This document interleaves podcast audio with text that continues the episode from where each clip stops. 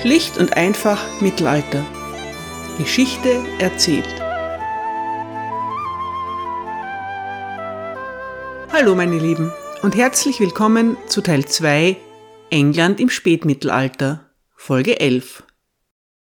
Nach der Kapitulation von Schottland ist Edward I. auf dem Höhepunkt seiner Macht. Sein Reich erstreckt sich vom Norden Großbritanniens über England und Wales bis zum äußersten Westen Irlands. Auch die Gascogne ist wieder in englischer Hand. Im In- und Ausland wird der englische König respektiert und anerkannt. Dieser Erfolg war allerdings außerordentlich teuer. Um die Gascogne zurückzugewinnen und vor allem um Schottland zu unterwerfen, hat Edward dem Rest seines Reiches enorme Opfer abverlangt. Jahr für Jahr müssen England, Wales und Irland Soldaten stellen und hohe Steuern entrichten. In nur zehn Jahren hat Edward weit über eine Million Pfund ausgegeben nun versucht der englische König sein großes Reich dauerhaft zu befrieden und die öffentliche Ordnung zu sichern. Edward ist über 60 Jahre alt, aber müde zu werden kann er sich nicht erlauben. Heute geht es um Der Hammer der Schotten Teil 3 Bis zum bitteren Ende Nach der Unterwerfung Schottlands findet König Edward endlich die Zeit, ein Parlament einzuberufen. Es gibt viel zu besprechen, vor allem die Zukunft des Nordens. Der schottische König John Balliol macht keine Anstalten, seinen Thron zurückzuerobern. Edward hat ihn zur Abdankung gezwungen, gefangen gehalten und ihm schließlich erlaubt, sich in Frankreich niederzulassen. John Balliol gibt seinen Thronanspruch formell nie auf, aber de facto ist klar, dass er keine Rolle mehr spielen wird. Die beiden wichtigsten Männer in Schottland sind Robert Bruce und John Comyn. Sie waren einige Jahre zuvor Guardians of Scotland. Nun hoffen sie beide auf den ganz großen Preis, die Krone. Edward scheint zwar keinen schottischen König mehr akzeptieren zu wollen, aber wer weiß, ob das wirklich sein letztes Wort ist. Edward muss mit den Bewohnern Schottlands zu einer Einigung kommen. Dabei versucht er aus seinen früheren Fehlern zu lernen.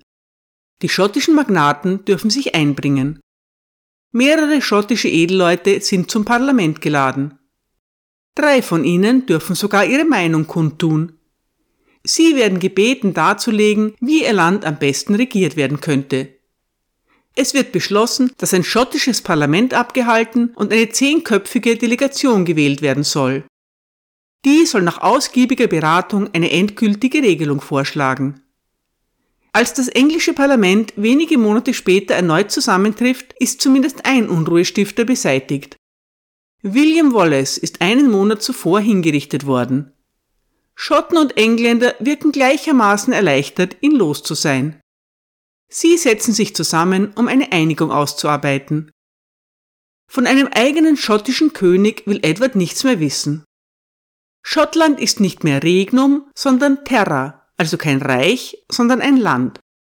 Als solches soll es in Zukunft von einem Lieutenant des Königs von England regiert werden. Der Auserwählte ist der Sohn des Herzogs der Bretagne. Er ist Edwards Neffe. Edward macht ihn zum Earl of Richmond und zum Guardian of Scotland. Schottland soll von nun an Familiensache bleiben. Vor allem ein Mann ist über diese Entwicklung sehr verärgert, Robert Bruce. Es ist an der Zeit, Robert Bruce näher vorzustellen. Sein Name ist übrigens nicht, wie man immer wieder hört, Robert the Bruce. Das hätte der gute Mann sehr befremdlich gefunden. The Bruce stammt aus einer schlampigen Übersetzung aus dem Französischen. Robert de Bruce oder Robert of Bruce wären akzeptabel. Das martialische Robert the Bruce ist eher albern. Robert Bruce ist der amtierende Earl of Carrick. Er ist 32 Jahre alt und von königlicher Abstammung. Sein Großvater war wenige Jahre zuvor einer der Antwärter auf die schottische Krone gewesen. John Balliol hat sich durchgesetzt, aber die Bruces haben ihren Anspruch nie aufgegeben. Robert hat zwar mehrfach auf Seiten der Rebellen gekämpft, hatte sich Edwards aber zuletzt wieder unterworfen. Es ist ihm sogar erlaubt worden, Elizabeth de Burgh zu heiraten, eine englische Lady aus höchsten Kreisen. Robert Bruce ist ein Vasall von König Edward, ein reicher Earl und sein Schwiegervater ist ein guter Freund des englischen Königs. Der neue Earl of Carrick hat beste Aussichten auf ein gutes Leben. es genügt ihm nicht. Robert ist immer davon ausgegangen, dass es wieder einen schottischen König geben wird und dass er selbst beste Aussichten auf die Krone hat. Als deutlich wird, dass Edward das schottische Königstum tatsächlich für immer abschaffen will, beginnt Robert Bruce sich nach Verbündeten umzusehen. Edward versucht indessen, die schottischen Gemüter zu besänftigen. Von den 19 in Schottland ernannten Sheriffs sind 17 Schotten und nur zwei Engländer. Die vier Engländer, die als Richter ausgewählt werden, bekommen jeweils einen schottischen Kollegen an ihre Seite. All das ist nicht gerade Unabhängigkeit, aber doch eine Verbesserung für die Schotten. Mark Morris schreibt, Zitat, diese Bereitschaft, einen Schlussstrich unter die Vergangenheit zu ziehen, zeigte sich auch, als die Mitglieder des Komitees den König besuchten, um ihm ihre Ergebnisse vorzulegen. Nachdem Edward dem neuen Regierungsprogramm zugestimmt hatte, schworen die Schotten es aufrechtzuerhalten. Weitere Zugeständnisse standen bevor. Die Schotten durften ihre Ländereien gegen Bargeld zurückkaufen und die Engländer würden im Gegenzug für ihre Verluste entschädigt. Mit der Ankündigung dieser Maßnahmen wurden auch viele der im Vorjahr gegen die Schotten verhängten Verbannungsstrafen für aufgehoben erklärt. Der König, sagte ein Chronist, freute sich über die Hoffnung und auf einen festen und dauerhaften Frieden in Schottland, und die Schotten selbst sollen glücklich nach Hause zurückgekehrt sein. Zitat Ende. Das klingt eindeutig zu idyllisch, um wahr zu sein. Zumindest Robert Bruce ist alles andere als zufrieden. Der englische König ist froh darüber, sich wieder anderen Themen zuwenden zu können. Edward hat einen großen Traum. Er möchte noch einmal ins heilige Land ziehen. Nun, da er glaubt, endlich alles geregelt zu haben, beginnt er wieder darüber nachzudenken. Die Realität holt den englischen König schneller ein, als irgendjemand erwartet hätte. In Dumfries hat sich ein überaus schändlicher Frevel ereignet, der Edwards fromme Pläne zunichte macht. Die Chronik von Lennerkost berichtet, Zitat, am 10. Februar, nämlich am Fest der heiligen Scholastika, schickte Sir Robert Bruce, der Earl of Carrick, aufrührerisch und verräterisch nach Sir John Comyn und forderte ihn auf, zu kommen und sich mit ihm im Haus der Minoritenbrüder in Dumfries zu beraten. Und als er kam, tötete er ihn und seinen Onkel in der Kirche der Brüder. Danach nahm er sich einige Burgen Schottlands und ihre Wächter und wurde am 25. März zum König von Schottland ernannt. Viele Edelleute dieses Landes wurden seine Anhänger. Zitat Ende. König Edward und sein Hof werden von den Ereignissen völlig überrascht. Sie sind schockiert. Aber was ist eigentlich geschehen? Es ist schwierig, Licht in das Dunkel der verwirrenden Ereignisse zu bringen. Nachdem sich König John Balliol als Versager erwiesen hat, möchte Robert Bruce dessen Nachfolger werden. Dass es keinen schottischen König mehr geben soll, kann er nicht akzeptieren. Er trifft sich mit dem Bischof von St. Andrews. Die beiden schließen einen geheimen Bund. Da er geheim ist, sind die Details nicht bekannt. Es ist aber anzunehmen, dass es um die schottische Krone geht. Bruce arbeitet an seinem Netzwerk und der Bischof von St. Andrews dürfte zu ihm übergelaufen sein. Robert Bruce benötigt aber deutlich mehr Verbündete, um seinen Anspruch durchzusetzen. Vor allem braucht er die Unterstützung des mächtigen John Comyn. Comyn ist der Neffe von John Balliol und damit natürlich dessen treuer Gefolgsmann. Und, was die Sache noch schlimmer macht, Comyn hat selbst Ambitionen auf die schottische Krone. Und so kommen wir zu den blutigen Ereignissen in der Kirche von Dumfries. Eine Theorie ist, dass Robert Bruce Comyn nach Dumfries einlädt, damit der sich seiner Verschwörung anschließt.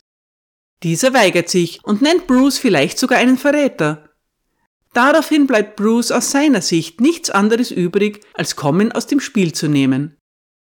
Comyn wird von Bruce selbst oder einem seiner Männer ermordet.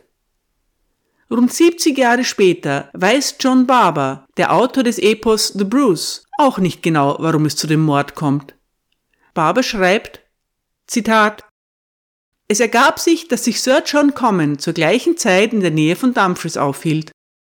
Bruce bestieg sein Pferd, planend, ihn ohne weitere Verzögerung für seinen Verrat zur Rechenschaft zu ziehen. Er traf Sir John Comyn in der Greyfriars Kirche am Hochaltar. Dann raubte er ihm genau an dieser Stelle mit einem Messer das Leben. Einige sagen, dass der Streit anders gekommen ist. Aber was auch immer den Konflikt verursacht hat, ich weiß mit Sicherheit, dass Comyn dabei gestorben ist. Zitat Ende. Die schändliche Tat hat zur Folge, dass die Katze aus dem Sack ist. Bruce ist gezwungen, schnell zu handeln. Er und seine Anhänger sichern sich in Windeseile die Kontrolle über den Südwesten Schottlands. Dann reiten sie nach Glasgow, wo der örtliche, äußerst patriotische Bischof sie von allen Sünden freispricht. Er drängt Robert Bruce sogar einige bedeutende Stücke aus der Schatzkammer seiner Kathedrale auf. Ein Banner mit dem schottischen Königswappen und wertvolle Krönungsgewänder. Robert Bruce begibt sich nach Scone. Der mystische Krönungsstein ist zwar nicht vor Ort, aber eine beträchtliche Anzahl schottischer Adeliger und Kirchenmänner haben sich eingefunden. Am 25. März wird der Earl of Carrick zu König Robert I. gekrönt. Schottland ist, zumindest aus Sicht der Anwesenden, wieder ein Königreich. Edward I. kann es nicht fassen. Sofort sendet er Agenten nach Schottland, die ihm berichten sollen, was eigentlich vor sich geht. Als der englische König schließlich zur Kenntnis nehmen muss, dass es Robert Bruce tatsächlich auf den schottischen Thron abgesehen hat, ist er außer sich vor Wut. Zweifellos würde er sich am liebsten auf sein Pferd schwingen und selbst nach Norden reiten. Aber nun macht sich sein Alter bemerkbar. Mit Edwards Gesundheit geht es bergab. Seine Rittertage sind vorbei. Größere Strecken kann der alte König nur mehr in einer Trage bewältigen. Es wird an der jungen Generation liegen, Englands Rache zu vollziehen. Kommandant der schnellen Eingreiftruppe wird der Earl of Pembroke, Emir de Valence. Er wird sofort nach Norden gesandt, um einen Gegenangriff zu starten. In der Zwischenzeit soll der Thronfolger Edward of Carnarvon die englische Hauptarmee in Carlisle sammeln. Edward of Carnarvon ist 22 Jahre alt. Er ist der Earl of Chester und der Prince of Wales.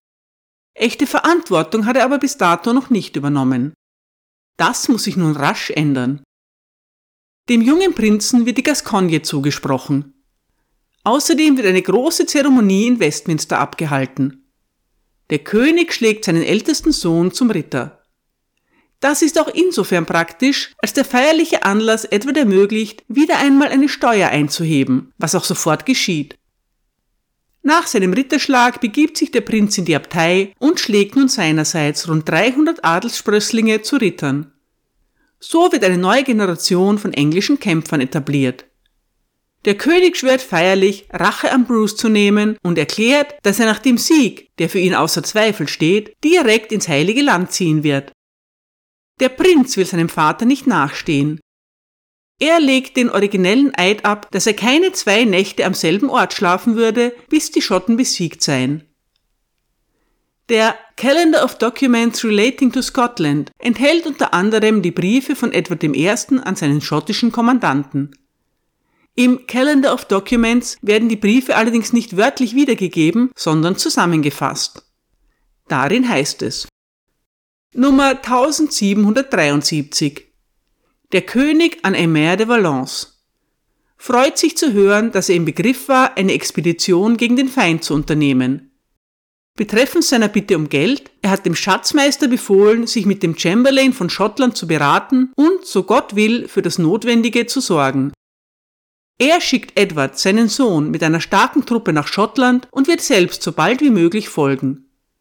Wünscht, dass wenn möglich vor ihrer Ankunft gute Fortschritte gemacht werden. Verfasst unter dem Privy Seal am 24. Mai 1306. Das Privy Seal ist im Gegensatz zum Staatssiegel, dem Great Seal, das private Siegel des Königs. Es ist etwas überraschend zu hören, dass der gebrechliche König plant, sich dem Feldzug persönlich anzuschließen. Andererseits, der sture alte Plantagenet hat sich sein Leben lang durch nichts und niemanden aufhalten lassen. Es ist kaum möglich, einen hartnäckigeren Kämpfer zu finden als Edward I. Unterdessen macht Emer de Valence in Schottland gute Fortschritte. Nachdem er den Force überquert hat, nimmt er sowohl den Bischof von St. Andrews als auch den Bischof von Glasgow gefangen. Dann nähert sich die schottische Armee. Sie ist bereit für die Schlacht. Valence aber zieht sich zunächst zurück. Angeblich erklärt er, nicht kämpfen zu wollen, da es ein Feiertag sei. Man solle sich am nächsten Morgen an gleicher Stelle wieder treffen. Wenn Robert Bruce ihm das abnimmt, so ist er erschreckend naiv. Aber der junge Earl hat wenig Erfahrung mit der Führung einer Armee. Wie auch immer, im Morgengrauen fällt de Valence über das feindliche Lager her. Die Schlacht von Methven wird zu einem Desaster für die Schotten. Viele von ihnen werden getötet oder gefangen genommen. König Robert selbst kann mit Mühe entkommen. Er flüchtet mit ein paar hundert Mann in die Berge. Auch Edward I. hat sich nun auf den Weg gemacht. Es geht nur sehr mühsam voran. Aus dem Schneckentempo, mit dem er sich Richtung Norden bewegt, kann man schließen, wie schlecht es um ihn steht. Aufgeben ist für den alten Haudegen aber keine Option. Unbändiger Zorn und das Bedürfnis nach Vergeltung treiben ihn an. Mark Morris schreibt, Zitat, es hatte sechs Expeditionen in acht Jahren, unzählige Ausgaben und bittere Kompromisse gebraucht, um die Schotten zu unterwerfen.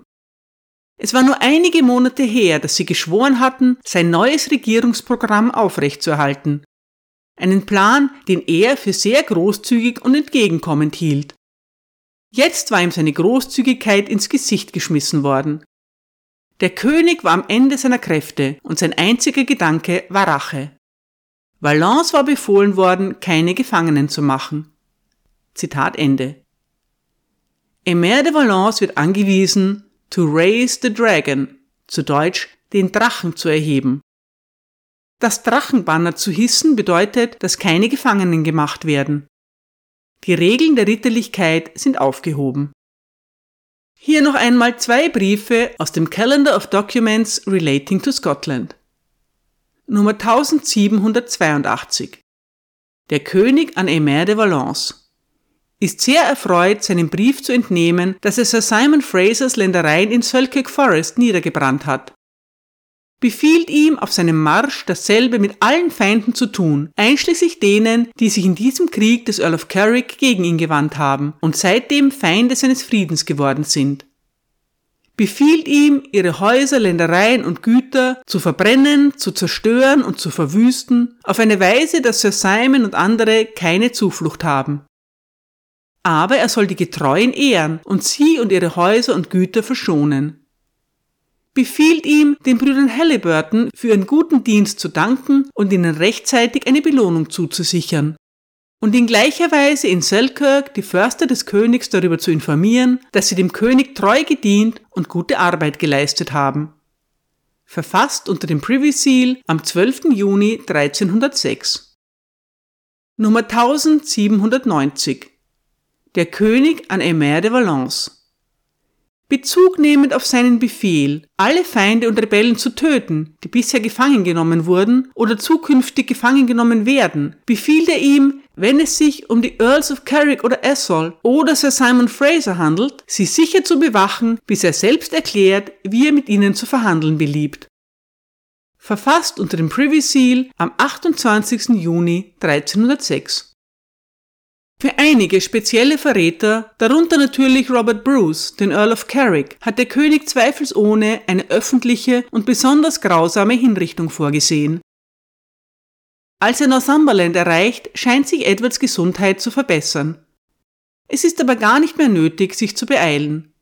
Schottland ist wieder unter englischer Kontrolle. Robert Bruce hält sich versteckt, aber viele seiner Getreuen, darunter drei seiner Brüder, werden gefangen genommen und hingerichtet. Roberts Schwester Mary wird ebenfalls gefangen genommen, zusammen mit der Gräfin von Buchen. Auf diese ist Edward besonders wütend, denn die Gräfin von Buchen hat Robert Bruce nach alter Tradition als Vertreterin ihrer Familie gekrönt.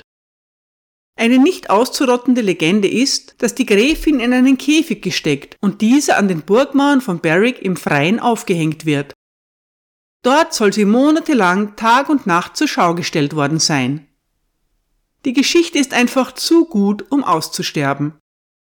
Sie wird immer wieder als Beispiel für Edwards unfassbare Grausamkeit herangezogen, auch wenn sie auf den fantasievollen Bericht eines einzigen Chronisten zurückgeht. In den Annalen von Barrick sind die Anweisungen an den Kastellan so überliefert. Zitat. Er hätte in einem der Türme des dortigen Schlosses an der Stelle, die ihm dafür am geeignetsten erscheinen sollte, einen Käfig aus starken Holzlatten, vergittert und gut mit Eisen verstärkt bauen sollen. Er sollte die Gräfin von Buchen in diesem Käfig so gut und sicher bewachen lassen, dass sie ihn auf keinen Fall verlassen kann. Und er soll ein oder zwei Frauen aus der Stadt Berwick ernennen, die Engländerinnen sein müssen und unverdächtig, um der Gräfin Essen, Trinken und andere Dinge zu servieren. Er solle sie so gut und streng bewachen, dass sie mit niemandem spricht, der schottischer Nation ist, und dass sich niemand sonst ihr nähern darf, außer den Frauen, die dazu ernannt werden. Der Käfig soll so beschaffen sein, dass die Gräfin darin die Bequemlichkeit eines Abtritts hat, aber dass dies so gut und sicher eingerichtet ist, dass kein Risiko für die Flucht der Gräfin besteht. Zitat Ende. König Edward hat in dieser Phase des Krieges kein Mitleid mehr mit den Aufständischen. Gefangene Feinde werden hingerichtet und ihre Ländereien gnadenlos verwüstet. Die Käfige von Mary Bruce und der Gräfin von Buchen aber wurden zweifellos in Innenräumen aufgestellt. Im Freien, dem schottischen Wetter ausgesetzt, hätten die noblen Damen keinesfalls monatelang überleben können. Robert Bruce verschwindet für einige Monate aus den Chroniken. Dann taucht er wieder auf und startet einen überraschend erfolgreichen Guerillakrieg. König Edward hat sich indessen nach Carlisle schleppen lassen. Mittlerweile sind viele Gerüchte um seinen Gesundheitszustand im Umlauf. Es wird sogar behauptet, dass der König bereits verstorben sei. Empört will Edward diese Lüge widerlegen. Mit äußerster Willenskraft besteigt der schwerkranke König sein Pferd und zeigt sich seinen Untertanen. Er will den Solway Firth erreichen und von dort aus nach Schottland segeln. Es ist die letzte Demonstration seiner Tapferkeit. In den nächsten zehn Tagen kommt sein Tross gerade einmal sechs Meilen voran. Am 6. Juli 1307 stirbt Edward I. in dem kleinen Ort Burgh by Sands. Schottland erreicht er nicht mehr. Nach acht Folgen heißt es nun also Abschied nehmen von diesem, wie Mark Morris meint, großartigen und schrecklichen König. Edward I. regiert 35 ereignisreiche Jahre lang. Ich bin überfordert und fühle mich nicht in der Lage, Resümee zu ziehen. Nur so viel. Als ich mit der Recherche begonnen habe, war ich wild entschlossen, diesen verschwenderischen Eroberer nicht sympathisch zu finden. Nach wochenlanger Beschäftigung mit seiner Biografie hat sich das ein wenig geändert. Edward I. kämpft sein Leben lang mit vollem Einsatz für das, was er für richtig hält. Zu besonderer Grausamkeit neigt er nur dann, wenn er sich verraten oder betrogen fühlt. Die englischen Chronisten lieben ihren ritterlichen Helden, die schottischen weniger. Andy King beendet seine Biografie von Edward I. mit den nüchternen Worten Zitat In der Reihe englischer Könige kam Edward I. dem mittelalterlichen Ideal eines großen Königs näher als die meisten anderen. Zitat Ende. Edwards Leichnam wird zurück nach London gebracht. Dort wird er feierlich in Westminster Abbey beigesetzt. Angeblich soll Edwards letzter Wunsch gewesen sein, dass seine Gebeine unbestattet bleiben, solange Schottland nicht erobert ist. Falls das stimmt, so wurde es glücklicherweise ignoriert. Ansonsten würden seine bleichen Knochen heute noch irgendwo an der schottischen Grenze herumliegen. Danke für eure Aufmerksamkeit.